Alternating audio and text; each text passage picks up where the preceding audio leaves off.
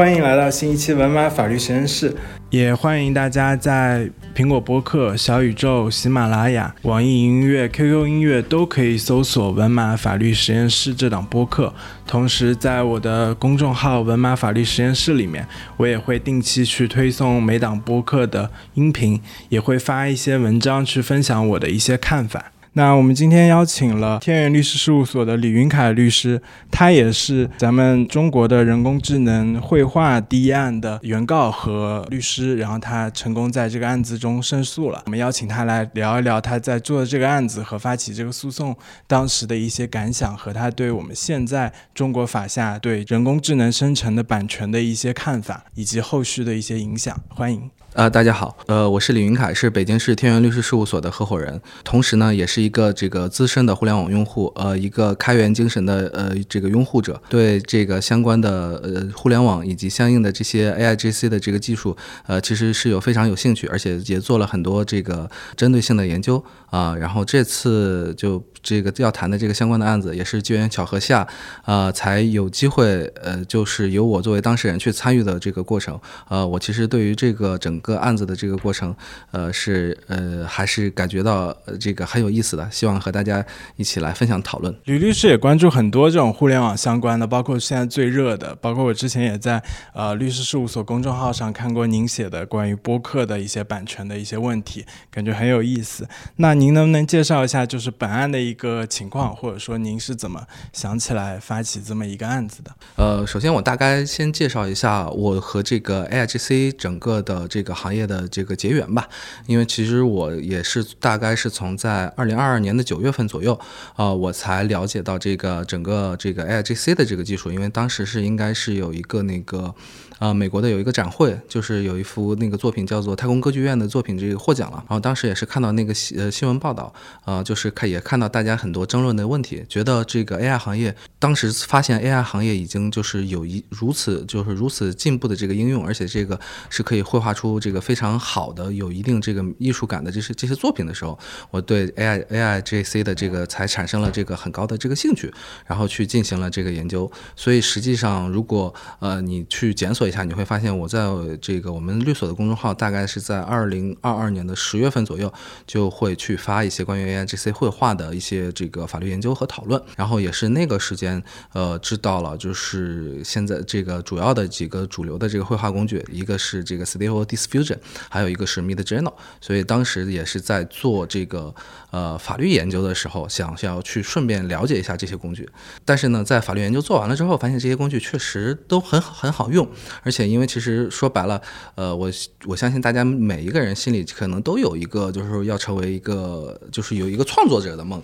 呃，希望去去写一些小说呀，或者是去画一些自己想要去表达的东西。所以说，当时就一直是在探索这个工具的这个使用，嗯，然后呢。因为也当时也有在呃研究做自媒体啊，或者是一些其他的，所以说从呃二零二二年的十月还是十一月份，我就注册了小红书，然后把自己画的一些这个 AI 绘画的作品，然后我标明是 AI AI 创作，然后再发在这个小红书上。然后但是中间呢，就是可能有一段时间之后，发现就是这个工具的上线还是。那比较受限，呃，因为你也你也知道嘛，像做这种 AI 绘画的话，它本身它的这个 AI 绘画的这个效果是要受它的这个算法和训练模型的那个那个控制，所以当时我会发现，你想要画一些训练模模型比较少的这个作品，它可能画出来的效果就不尽如人意。比如我在当时用这个 SD 这个软件去画的时候，我想要画一个半人马战士。那这个是西方奇幻中一个相对来说比较奇呃常见的这个素材，对，但是在这个 S D 的这个训练素材中里面，它可能就没有办法有效的去表示这个一半人一半马的这种这种东西，然后就输出的效果就会非常的差，所以那段时间呢，我就总感觉这个还是比较受局限，就兴呃兴奋度过了，新鲜劲儿过了之后呢，就又把它放下了。然后在二零二三年的二月份的时候，当时 B 站有一个 UP 主叫堪云工造。当时他发布了一些叫做赛博 Coser 的一些作品，就是会把一些这个二次元的这些 Coser 的这个形象，直他用它去转化为三三次元形象，就是真人形象，而且这个真人形象效果非常逼真。当时在这个国内的社交媒体以及在呃国外的这个社交媒体上都引起了这个讨论。当时我在我我一看，因为可能只是四五个月没有再去接触，发现这个 AI 技术又进化到一个一个新的程度了。所以说当时也有再去研究，说是开源工造它到底是怎么去实现这个效果，用了哪些新的插件，或者是用了哪些这个呃新的这个模型才会实现这个效果。所以当时时呢，我也在呃小红书上把一些我实验出来的一些新的结果也一直是在发布。然后后来呢，就是因为。毕竟是接触到这个东西之后呢，也加了很多网络社群，大家就一起去讨论这个，比如说这个关键词是怎么生成的啊，使用哪些模型效果会更好。但是我发现，就是除了这些技术性的讨论之外呢，社群里大家普遍还对法律法律上的问题有两个疑问。第一个呢，就是大家有会担心说，如果我使用 SD 的这个工具，会不会存在法律风险？就是因为毕竟他们可能生成的是有一些这个知名的动漫人物，或者是有一些这个游戏的这个这个这个角色。那这个他们是他们考虑的第一个问题，然后第二个问题呢，也有好多人会考虑，那我花了这个东西的学习成本其实是还相对来说还是比较高，我花了好长的这个时间，比如说我要做一幅图，我可能要花个三天五天，甚至说我要出呃一个周，我才能把这个关键词研究透，把模型研究透，最后输出一个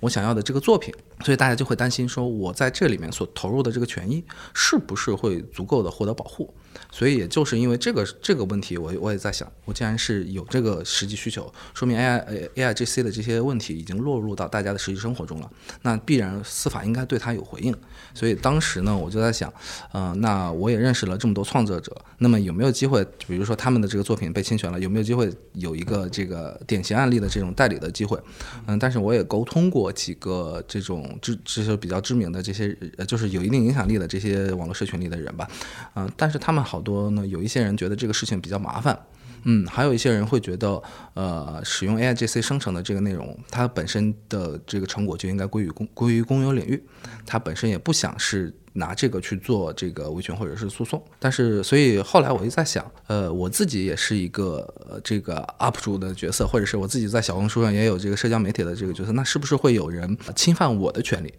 啊，所以我就会。针对我小红书上已经发表的这个东西，我去做一下检索，然后检索之后发现，哎，确实有一些这个自媒体账号没有经过我的允许就把我的这个图片拿过去了，而且就是他们，因为我是发布在小红书嘛，如果这个图东西你是要去下载的话，是会带小红书的那个 i 呃对 ID 水印的，就是能指明说我的这个是哪个平台和哪个账号来源，而我发现有一些人在用的时候，他直接把那个 ID 水印给截去了。嗯，那这样其实只只保留画面的这个主要部分，所以我当时我也觉得稍微有点意见，所以最后呢，就是呃找到了就是这个我们这个案子里面的这个被告，就是在百度百家号上发布了我的一批一幅作品，所以我打算以这个这幅作品就作作为这个呃标的，然后去法院起诉，也想希望那个这个法院是不是可以在当前的这个司法框架下，就 AIGC 创作的这个内容到底是属不属于作品，给一定的这个回应。所以这是呃这个案子前期的一个一个一个背景情况。嗯，感觉您的那个嗅觉特别敏锐啊，因为我们看您说的那两个问题，其实全球范围内都有一些这种争论，包括我们之前有那个盖蒂图片，他去诉这个也是说用了他们的一个。啊，图片去生成，还有现在最有名的就是《纽约时报》，它也是在告 ChatGPT，其实是类似的东西。然后您您也是因为结合了之前知识产权方面的一些各种经验，其实也是抓到了这么一个事情。而且我觉得这个这个契机非常有意思，因为很多时候我们在争论一些话题，但是没有结论，你得要等法院出了这么一个结论以后，我们才知道怎么样。但是这个其实是一个很先进的做法，把一个案子给喂到法院手里，让他去看看他能不能做出一个决定，定下一个方向。对，所以实际上在这个案子出来之后呢，也会有很多人觉得有意见。他他认为说你的这个角色，你应该是律师嘛，那你应该是这个案件的代理人，那你应该是去代理案件，而不是自己作为一个角色去去去去起诉或者是怎么样。但是从我的这个观观感来说，因为我其实并不只是一个律师的这个角色，律师可能只是我的这个职业身份。我在生活中呢，也会有这个其他的这个这个角色，比如我一直觉得自己是一个科技的爱好者，或者是一个。呃这种新技术的这这这种拥护者吧。所以说，我觉得在这个案子里面，我其实是作为一个自媒体的这个用户的这个身份去做的这个案子。只是说，因为我有相应的这个职业的这个素养，那会在这个案子里面确实是还是起到了不少的这个帮助的。嗯，正好就可以拿起法律的武器，自己披马上阵 做这个案子。对，而且我觉得这个其实你说那个赔偿什么，这个可能都是其次，关键是这可能得出了一个结论。这不管是对于咱们个人也好，对于产业界这些行业都有很大的影响，他们也能够。呃，了解到他们一直在想问的一些问题。呃，对，因为实际上，呃，在我们这个案子诉讼的这个过程中，呃，也会有其他的在做大语言模型的平台就会和我们沟通，就会表示说，目前他们呃有了解到的这个案子的一个处理倾向，可能不一定会支持。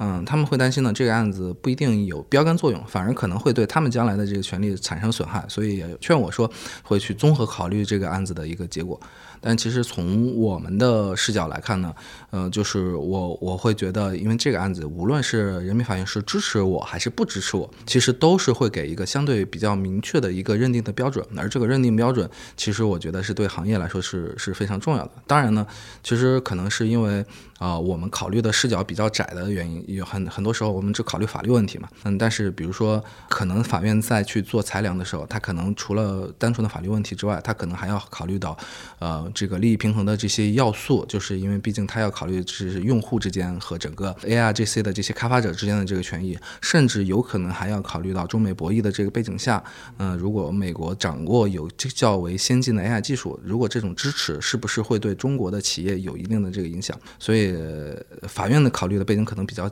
比较广，但是对我们来说，呃，我们其实只是希望法院给一个大概的这个回应。然后，当然最后这个案子获得了胜诉，我理解这其实是和法官这个是有一个比较呃开明的这个保护这个创新的这个态度是有关系的。我相信他应该也是克服了不少相应的这个背后的这个阻力。对，看来这个案子是从最开始就受到了很多关注。我看他也是评选上人民法院的十大法治新闻，是吧？最近好像有一个是影响中国法治的十大事件，十大事件啊，然后还有一个影响中国互联网发展的十大事件，就其他的就是我我看了那个新闻啊，就是其他的可能都是什么呃什么什么法律的实施，或者是有没有什么什么社会事件，就是我们这个是比较少数的这种个案，也还也诉讼案例，对对对对对，也还也还挺挺荣幸的吧，感觉。对对，而而且我看了他那个判决，其实他也不是说 A、B、C，所以就会支持你，而是他对整个案件有一个很细致的描述，他其实加了很多的定语，才能够那个得出最后的结论。对，因为我们这个案子前后其实算上这个庭前会议，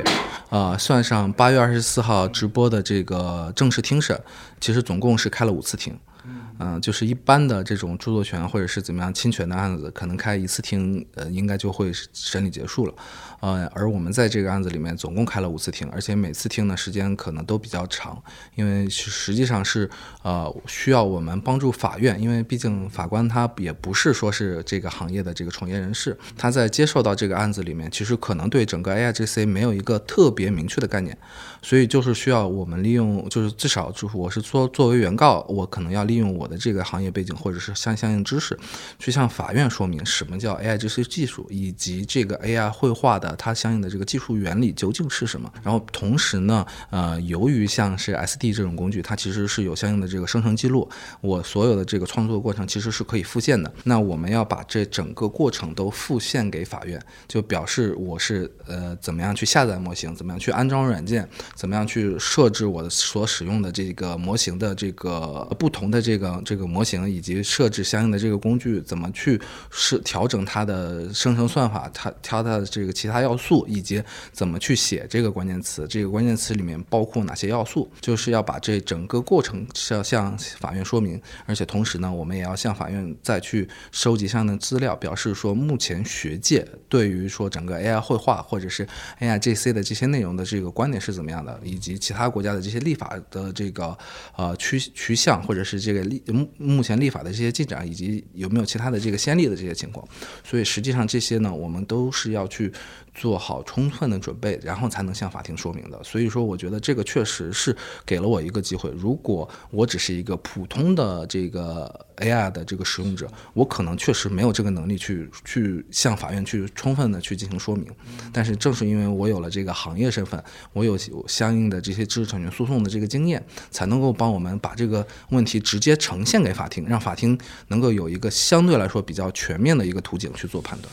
对，这个工作量好大，相当于在你这一侧成形成了一本白皮书，各方面法规啊，包括学理啊。呃，境外的一些发展其实都要了解。那您可能对著作权这一块非常了解，我们有些听众之前了解，现在可能有点忘了，或者本来就不是那么清楚。这方面您能不能稍微介绍一下？以及这个案子它是在传统这些理论里面的争议点在哪一块？其实到现在为止呢，我们咱们国家。呃，对于 AIGC 的这些呃内容呢，呃，也没有一个特别的这个专门的法规，所以就是甚至说到现在为止，只有一个生成式的这个行政管理规定，就是生成式人工智能的一个规定。那其实规范的呢，也不是说关于它的这个权属怎么去认定、怎么去约束的这个问题。那这种情况下呢，呃，针对这个案子的一个核心问题呢，其实呃就是应该是几个核心问题吧。呃，可能说第一个问题呢，就是这个东西，呃，就是 AIGC AI 工具生成的内容，首先构不构成作品？嗯，然后第二，如果它构成作品的话，那它的权利应该归属于谁？因为这里面可能会有一个 AI 工具的开发者。AI 工具的使用者，对吧？然后在第三呢，就是如果它是确实是归属于相关用户，也就是说本案中，呃，原告是有权提起诉讼的话，那他的这个损失应该怎么去赔偿的这个问题嘛？如果回到一个传统的这个著作权法框框架下，因为毕竟也没有什么其他的特别的请求权依据，那其实还是依据著作权法这个相关对作品的这个相关定义，最后去认定它。其实最核心的这个标准，因为著作权法这个对作品的认定，其实就是要求它是呃文学科学。艺术领域，然后具有这个可复制性的这个独创性智力成果。那说白了，这里面最关键的核心要素就是怎么去认定它的这个独创性。就是说，你在这里面整怎么能够说是这幅作品就能体现出你这个用户本人对他对这个作品要素的这个选择和安排，怎么能够体现出你用户本人的相应的这个呃情感和创造。嗯，我我理解这一块，其实独创性，我学到的知识应该是它会标准比较低，就是其实你去画一个画，你不需要画的很好，法院也不来评判你这个事情，而是你只要有一定的独创性，那最低标准就可以达到。那其实 A I G C 我们知道，你怎么样也得输入一个词嘛，你得想怎么去描述。那这一块说它的争议点在于什么呢？就是可能对方是怎么去抗辩这个？在本案的过程中呢，其实对方没有律师嘛，对方其实是一个，呃，就是一个退休的自媒体人，对他做自媒体，他自自称呢，只是说是为了排遣或者是为了娱乐。所以他其实没有就这个问题提出一个特别的这个这个观点。那在这个问题上呢，啊，实际上就是法院会比较关注的，还是说你怎么确定说这个生成的内容和你输入的关键词之间的对应性？因为法院也会了解到你这个 AI GC 或者是 AI 工具生成的这个过程中，它是有随机性的。那实际上你可以输入一个很长的提示词，可能说比如说有一百多个词，那你要描详细的描绘，会呃，是什么样的这个绘画风格？是什么样的主体，在什么样的背景之下做什么样的事情，而且可以描述说这个其他的这些这些具体的这个细节。那你其实你也可以写一个很简单的、很简单的提词词，就是说一个画一个人，对对对，画一个女孩，画一个女孩是穿着汉汉族服装的，站在什么什么地方，也可也可以。但是呢，你就是法院的这个就是要考虑说，那你怎么能说你在这个过程有你的这个独创性的这个创造？这到底是哪些元元素或者是哪些内容是供你去选择，由你去决？决定的，所以实际上我们给法院说明的这个过程呢，至少是我们在如下几个方面是有我们的贡献。首先，第一呢，就是像目前的这种 SD 的这个这个工具里面，它其实是使用了一种扩散性的这个算法。呃，那使用扩散性的这个算法呢，实际上就是说我在训练的过程中，我的这个画面是呃原来是一个清晰的画面，然后我去打上一定的这个马赛克，然后让这个 AI 去学习，然后再去复原。那它的这个马赛克随着学习的过程，它的马赛克是越打越厚的，最后呢就变成一个电视的雪花屏那种。但是呢，这里面其实它是会有一个基本的一个，就是雪花屏大概是什么样子，它是有随机性的。那这个随机性呢，就决定这个呃 AI 怎么去还原这部这部分的内容。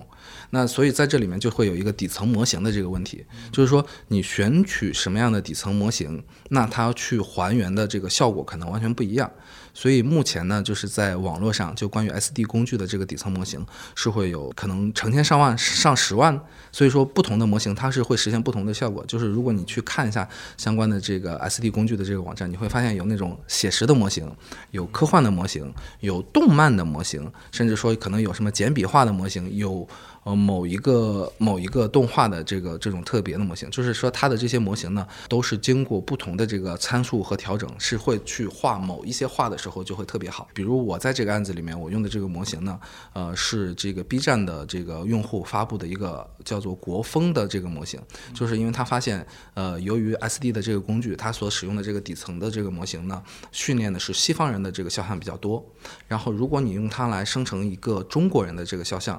你会发现他是那种。比较符合西方刻板印象的中国人，就是美籍华人，对美籍华人那种形象，所以说就会有很多国内的用户去做相应的这个参数调整，会生成符合中国更符合这个中国人审美的这些这所谓的这美美女形象。所以说我在这个案子里面，我其实是用了他的那个模型，同时呢，在这个 SD 的这个工具里面，还会有一项是这个呃 Rolla 之类的这种插件和工具，就是是有那种特殊训练的模型，就是你使用这个 Rolla 的这个工具呢，你。其实是可以去定向生成某一些的这个这个内容的，比如说你喜欢这个超呃这个新呃新世纪福音战士，那其实你是可以去下到这个凌波丽的专专属的这个劳拉模型，你生成的这所有的模型，如果你生所有的这个效果，如果你不特别指定的话，它都会默认是凌波丽的形象啊，或者是比如说在网上可能还会有一些什么呃杨超越的模型，呃这个这个什么呃杨颖的模型，就是说这种那都是经过特殊训练的，就是会确保你生成结果的。稳定性，嗯，相当于它有一个数字人，然后你让它摆出不同的样子。对，简单理解，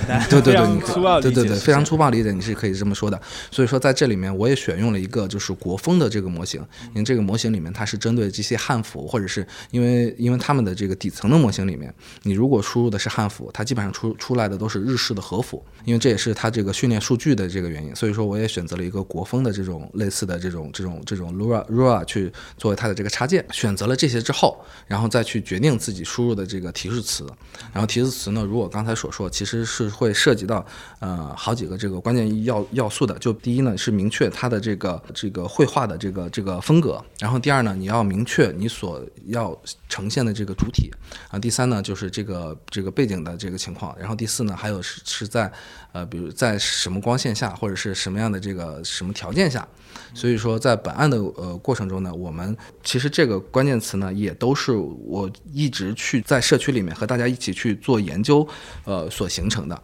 啊，然后就是形成了一个我自己写关键词的一个。一个一个逻辑，而这里的这个关键词，如果你换了其中一个表述，或者是把其中呃增减了稍微一点的这个东西，它其实生成的内容就会完全不一样。而如果在有一个大概关键词的这种情况下，我针对其中的这个关键词再去做一定的这个调整，但是它这使它这个画面更符合我的要求。比如说，呃，我会要求生成一个一个什么什么动漫的这个女孩，但生成的这个女孩我发现是蓝头发，然后所以说我会后面又会加上这个限定，我要求她把她的头发的颜色改成红色。或者是比如说我要求的是，啊，希望他拿的就是拿着一把一一个相应的这个枪械或者是怎么样，结果我生成的这个结果也不太符合我的一些要求，我会在这个关键词上再加上强调。呃，然后以提提高它这个权重系数，所以说整个这个关键词怎么去书写，就是关键词里有哪些人物，到底是什么样的风格，呃，都是由我自己去决定的。在这个涉案的这张作品里面，我写我写的这个关键词是要一个超逼真的这个照片式的这个风格。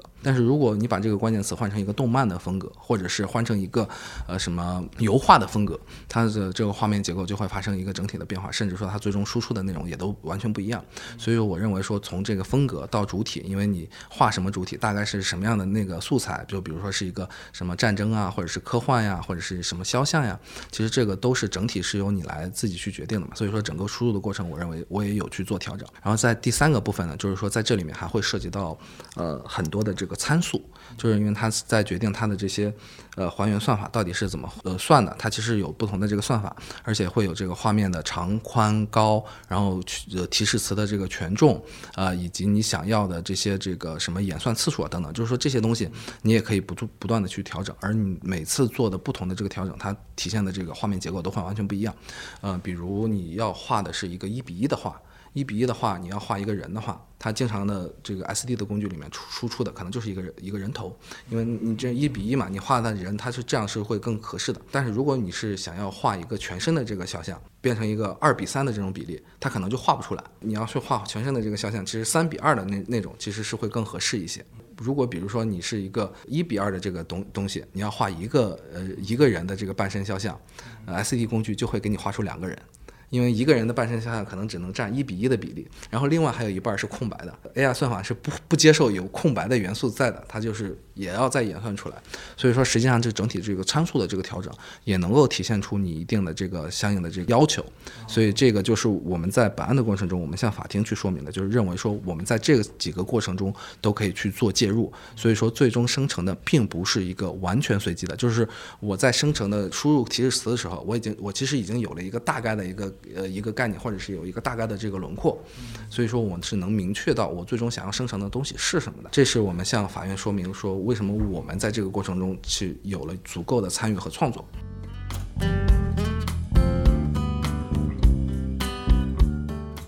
像你刚刚说到那个它生成这个过程，有一些是呃不可控的嘛，随机，它有那个 diffusion 的。过程，我之前也在那个盖蒂图片它那个起诉书里面看到了一些解释，我可以放在 show notes 里面。因为虽然说您给了很多这种关键词，但是它确实可能你给了一同样的关键词，它可能会生成不同的图片。那这个的话，就是法院有进行一个讨论嘛？其实是这样，当然我不知道别别的用户是怎么样，但是我我我的这个使用习惯是这样，就是我会先去测试一个提示词，它大概还可能会生成的这个内容，就是呃，比如。说你在这个提示词的这个输入过程中，你不太确定你这个提示词加上之后对画面的影响是什么？我会先去做一组测试，比如说我先跑二十张图片，就是先让它生成二十张这个图片内容，我要确定这个提示词对画面的这个内容的影响。呃，如果它的这个影响不足够的话，比如说我会加强调或者是删减其他的这个提示词。我确定这个提示词基本上能够。直接输出到我想要的这个内容的时候，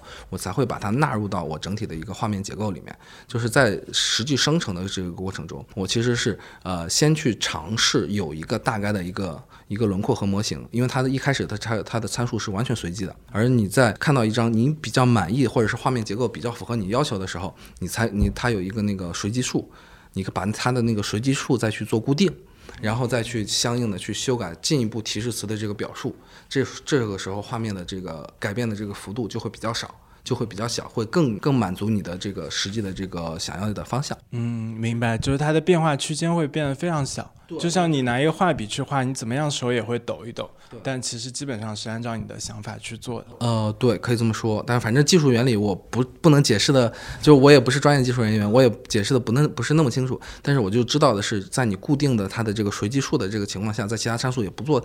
大的调整的情况下，你其实是可以进一步去修改你提示词内容，去达到这个画面细节的这个。变更的，明白。所以在这个逻辑下面，其实法院就是认为 AI 产品其实它是一个工具，然后其实最后还是你在创作这个事情。对，就其实就可以看到这个 AI 的这些，就所有的这些内容其实不是 AI 自动生成的，而且也不是说像大家想象的，呃，这个是学习的成本那么低。你其实需要是花相对来说比较高的这个时间，然后你一直去去是去探索这个工具最后它是怎么样去实现一个你想要的这个结果。而且，呃，当然这个是因为我这。我们这幅作品是在二零二三年二月份发布的嘛？其实到现在到二零二四二四年的时候，它的这个技术已经发生了很大的这个变化。现在你是可以更。精确的去控制你画面里面想要的这个元素，呃，甚至说是控制画面里的这个人的动作，控控制画面里面你想要哪一部分出现在哪里的这个，实际上这个 AI SD 的这个工具或者是其他的这个 AI 绘画工具也都是在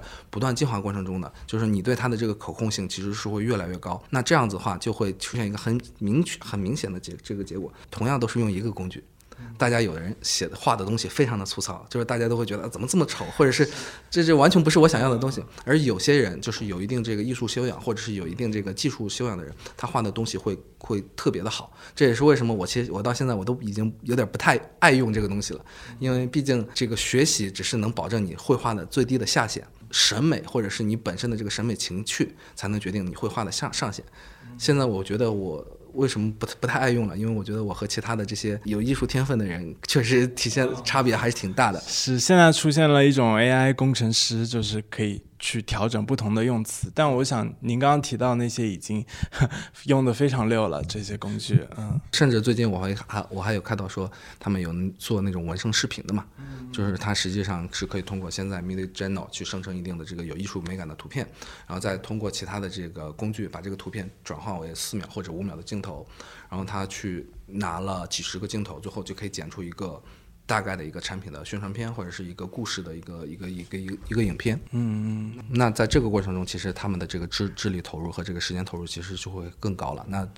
我我我个人理解，这种情况下构成作品呢是毫无疑问的。只是呢，现在也会有很多那种比较便捷的工具，比如说我现在拿出我的小米手机，我就可以让小爱同学帮我画一幅画。但是这种这种画说白了，因为我。没有什么任何的这个，我只是告诉他几个提示词，然后最后就生成了一幅作品。那这种情况下，我个人理解确实也不太说是能把这个算成你自己个人创作的结果吧。就是如果说当时那个事实是属于，呃，可能您就随便说了一句话或者说了两个词出来的作品，可能法院就是另一个观点。我我对我理解是这样。就因为我会了解一些美国、欧洲他们的进展嘛，像美国他们的版权局一直在讨论，也会对这种作者你要输入多少的东东西，你有怎么样的一个创作行为去做一个要求，当然他也不会最后说死是怎么一个标准，还是在探讨过程中。但其实这个话题是非常前沿，感觉在全球范围，嗯，至少我们观察的这个，就是我们了解的，目前美国这个主管机关的这个要求呢，其实也是一样的，就是说它其实是不否认人可以在这里面去做参与，然后如果有人去做参与的话，它其实是可以认定为作品的。它只是认为说，如果完全是由 AI 自己去生成的，你在这里面没有这个决定性要素的话，那其实它这种情况下它是不认定它是作品的。嗯，实际上就算我们这个案子目前那个北京。互联网法院他的做了一个生效判决，但他实际上你去认定日后其他的作品是不是构成这个著作权法上的这个作品的情况下，他还是要去做个案认定的。他不是说是北京互联网法院有这么一个案子，后续其实用 AI 创作的就都会获得保护，但还是要具体个案情况去进行探讨。所以实际上现在，因为我们也会有服务好多其他的这个互联网公司嘛，已经有不少互联网公司会把这个 AI 绘画的工具纳入到他们的这个工作流或者是这个作为生产力工具。那他们也会向我们去征求建议，我们给他们的建议就是，呃，永远不要把这个 AI 生成的这个结果直接拿来用。你们的设计师或者是你们的这个其他的这个工作人员，其实是最好是把 AI 作为一个灵感提示工具，因为 AI 其到现在它的这个绘画的这个呃结果也不能完全的保证有它它有准确性或者是一致性。但是呢，你对于说你想要画什么东西，你可以让 AI 去给你生成十几幅或者是几十幅图，你把其中的某一幅图拿过来，然后你再去做进一步调。调整、修改和优化，切切实实的参与到这个过程中去了。那这样子，你将来你的作品去获得保护，那自然是毫无疑问的。对，特别有些时候，他们可能会做一些实验，比如说 AI，像斯坦福的那种非常有名的，做几个 AI 人在一个学校里面生活。那也许这个 AI 人他自己就突然想做一幅画，然后他又通过那个生成，那也许这个时候就会产生一些认定上面的问题。呃，甚至我有了解到，那现在有一些那个，他们有一些人就会尝试说自动化工具去做这个事情。当然，我其实我觉得大家在生活中现在也有一个特别直观的影响，就是发现现在像是搜索引擎或者是什么搜索到的这个垃圾信息是越来越多了。那些东西一看就是 AI 生成的，其实他们都是可以做批量化的工具的。比如说，呃，你要去画一个东西的时候，好多的时候，呃，有人就直接会通过 ChatGPT 给他做这个提示词，然后把这个提示词生成了，再输入。S D 里面，然后自动就导出了可能几幅看起来还不错的这个这个作品，这也是我理解为什么会有这么多学者和专家在担心我们这个案子可能会有一定的这个不好的倾向，因为呃，比如说王谦老师最典型的一一呃一个观点就是，因为你这种创作成本太低了。那你将来就是会有不断泛滥的这个作品，实际上对人的这个审美价值是并不会起到一个一个帮助作用，也不会有鼓励创作的作用。那确实是会有这个担忧的。但是，嗯，从我个人的理解来看呢，其实其实我们呢这只是一个一一个个案，更多的其实是技术带来的这个社会问题。技术带来的社会问题，应该在社会中予以解决，而不能是要求法官提前有预见性的在这个个案里面就能解决。您之前也提到，就是说法官可能也在考虑这个产业的保护或者促进这方面，您是怎么看的呢？就是像王谦老师他也提出了一些困扰，可能他会觉得会还那么多，全部都受保护，可能人他自己去发挥创造的空间就少，就动不动就侵权了。呃，就是您说这个推动作用，呃，可能是哪一方？其实推动作用主要还是有一个倾向嘛，就是说我我我国法院是鼓励和支持这种技术创新的，针对这种技术创新是可以有条件的赋予你的这个相应的这个这个权利的。那这样对于我们用户来说，实际上大家也会发现，就是像 SD 这种工具，它本身是开源的，它具体它的这个工具怎么去发展，能不能有效的去落地，它的这些技术能不能逐步的去更新和调整，都是由由于开源社区去做努力的这个这个结果。那只有你在鼓励。了用户去进行相应的创作，向用户表明你的相应的智力创作会得到法律认可和保护的时候，那他会才会让这个社区蓬勃发展。那如果你要今天告诉我说这个东西我最后所有的判创作出来我都没有办法获得保护，那可能只会有两个两个结果。第一个结果就是原来有热情的这个用户他不愿意再做投入了，因为对我来说我的投入也没有办法得到保护，我最后可能只是我自娱自乐。对于很多人来说，他可能会有这个担忧。然后第二个就是对于好多人来说，那如果我 AI 创作作品我要获得保护怎么办？那我就谎称是我自己创作完成的，不就完了吗？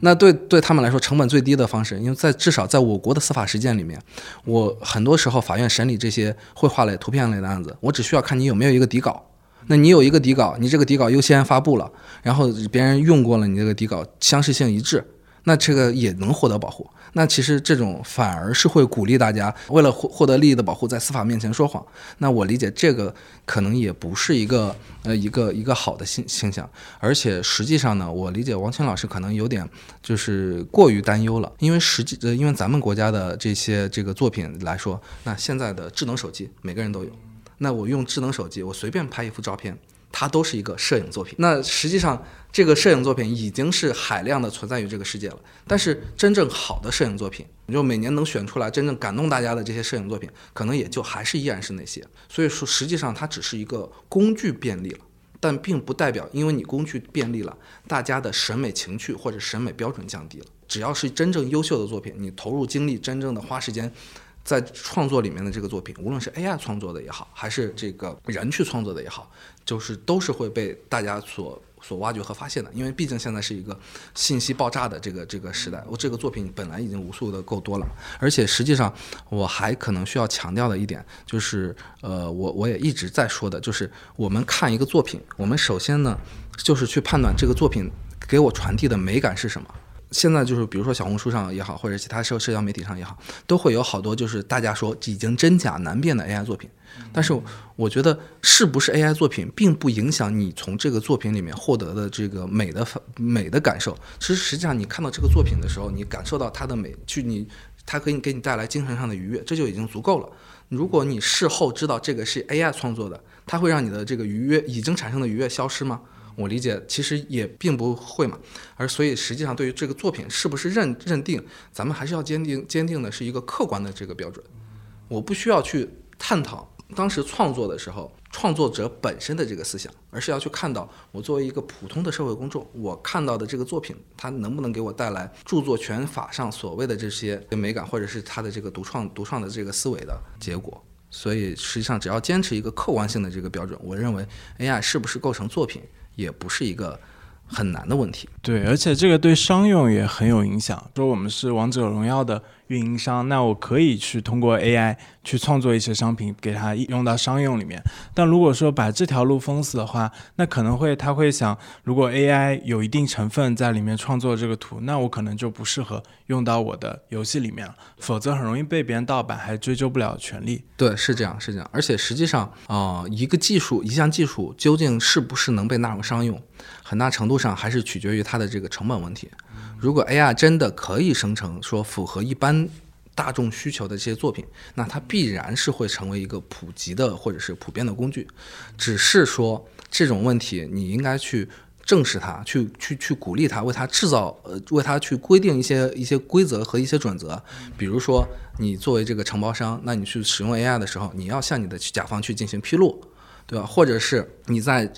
相关的这个公社社交媒体上发布你使用 AI 作品的这个。呃，你使用 AI 生成的这个作品，你要去标注它是 AI 技术生成的。那有这些规则，其实是能够更好的去规范它，而不是说是避而不谈的去去去否认它。对对，那那我看到法院也提到了一个问题，就是咱们现在用的这个工具是一个开源工具嘛？那如果说呃当时用的是一个不开源的，甚至它有一个厂商和呃用户的一个用户协议，可能这个就不太一样了。对，实际上，呃，因为咱们国家的一个整体的一个标准呢，还是说认为，呃，像 AI 工具也好，或者是像比较传统的这个游戏开发者也好，它的这个相应的这个权利都应该归属于开发者本身，或者是开发者有权去对它的这个权属去进行分配。所以在这个案子里面，其实也会隐含了涉及到另外一个问题，就是如果 AI GC 生成的这个内容它构成作品的话，那它到底应该归属于谁？谁是它的这个这个这个作者？呃，实际上按照咱们就是版权法的一般的规则来看呢，呃，作品应该归属于对它形成贡献最大的人。所以在这里面其实就有一个问题，那到底是生产就开发者对它的贡献最大，还是用户对它的贡献更更大？嗯，其实目前呢也会有很多学者在论述，说实际上，呃，相应的相应的这个权利对于 AI 开发者来说，它和它生成的是整个一个软件本身，它关注的是这个软件能不能运行，能不能提供相应的这个功能，但是它并不关心具体作品是怎么生成的，而且它的这些东西呢本身已经有。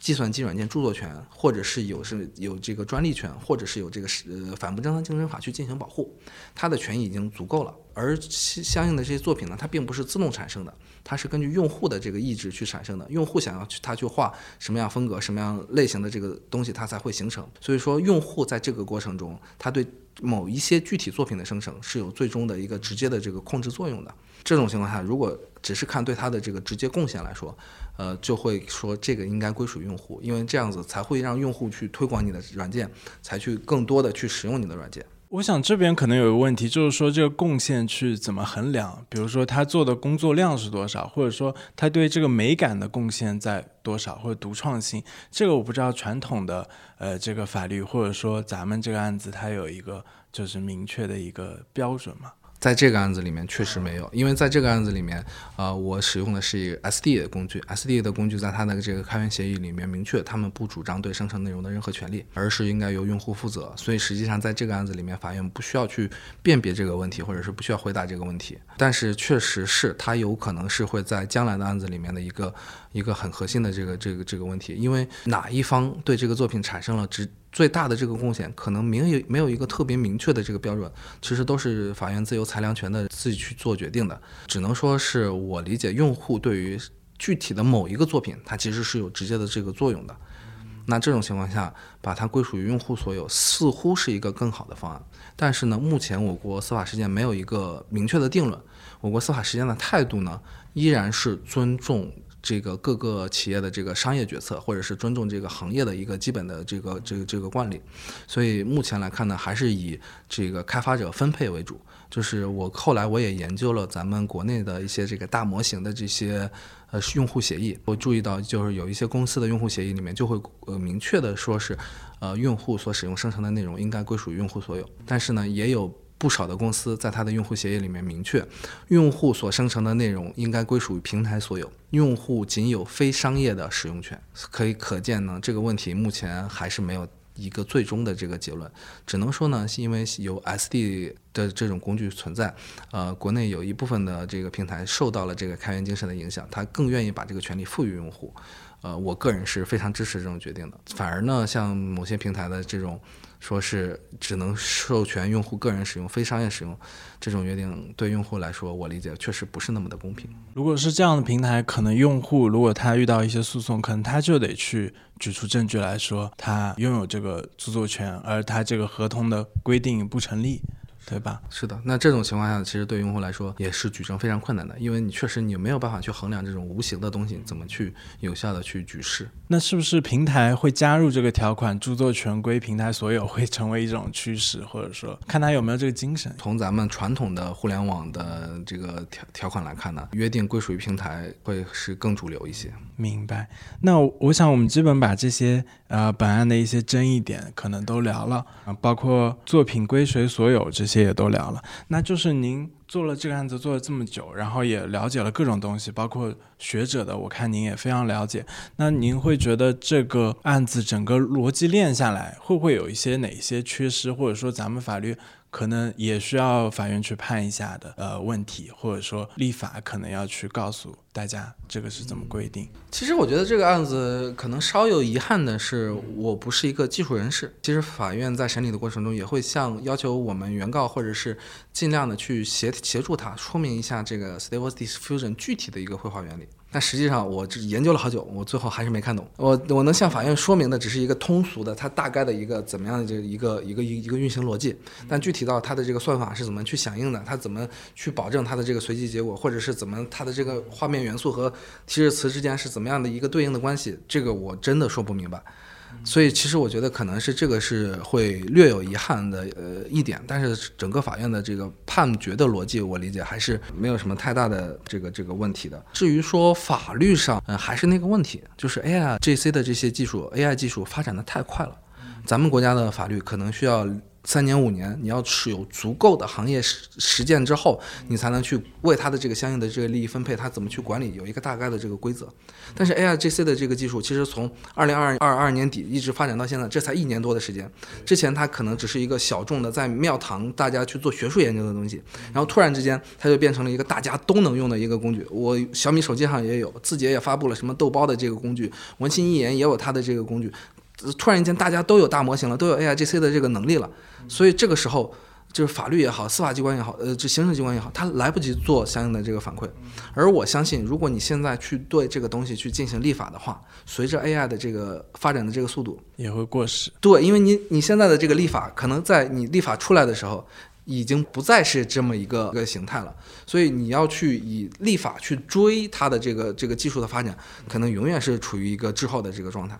嗯，以我一个单纯的一个法律人的视角，我觉得这种情况下还不还是不妨发挥人民法院的这个调控作用，由人民法院通过具体案件的技术的这个发展、具体的这个实际的情况，去根据著作权法的一个基本精神去做相应的这个判断。我相信以咱们国家呃目前至少是在互联网法院或者是北京知识产权法院的这些法官的这个素质，嗯，他们整体的这个考量可能是会更加公允一些。或者至少是更加及时一些，而且这个 AI 真的是三个月可能有一个变化，特别是 GPT 三点五出来的时候，我们还在讨论这个东西够不够用。等到四的时候，很多人就已经完全被说服了。这可能也取决于它的一个立法政策，有一些时候你就是可能。先按按立法，然后不让它进展太快，否则就有一些创新被压抑了。是的，是的。所以具体怎么样一个管理政策，我作为一个小律师呢，我肯定是没有没有办法给给一个建议的。但是我理解还应该还是应该秉持像北京互联网法院的这样一个守正创新的一个一个态度去进行这个衡量吧，就是也不能去过度的去压抑技术创新。好的，谢谢吕律师今天来呃参加我们的这个播客，而且也是展现了您对 AI 的各种。热爱也展现了您在做这个案子和发起这个案子的一些思考和一些积累，然后谢谢您的参加。然后如果听众有什么问题的话，也欢迎再来咨询李律师，嗯，可以在天元律师事务所官网找到您。呃，对，或者是大家有有什么问题的话，可以直接联系我，咱们再去呃讨论和沟通。嗯，好的，好的，行，谢谢，谢谢。晚霞灿烂，照着我，一朵蒲公英飘过窗口。就在小镇的街头，数着路灯，我一个人走，终究会习惯这种生活。太多的困惑，我不想懂。就在没有月光的时候，流星划过我的身后。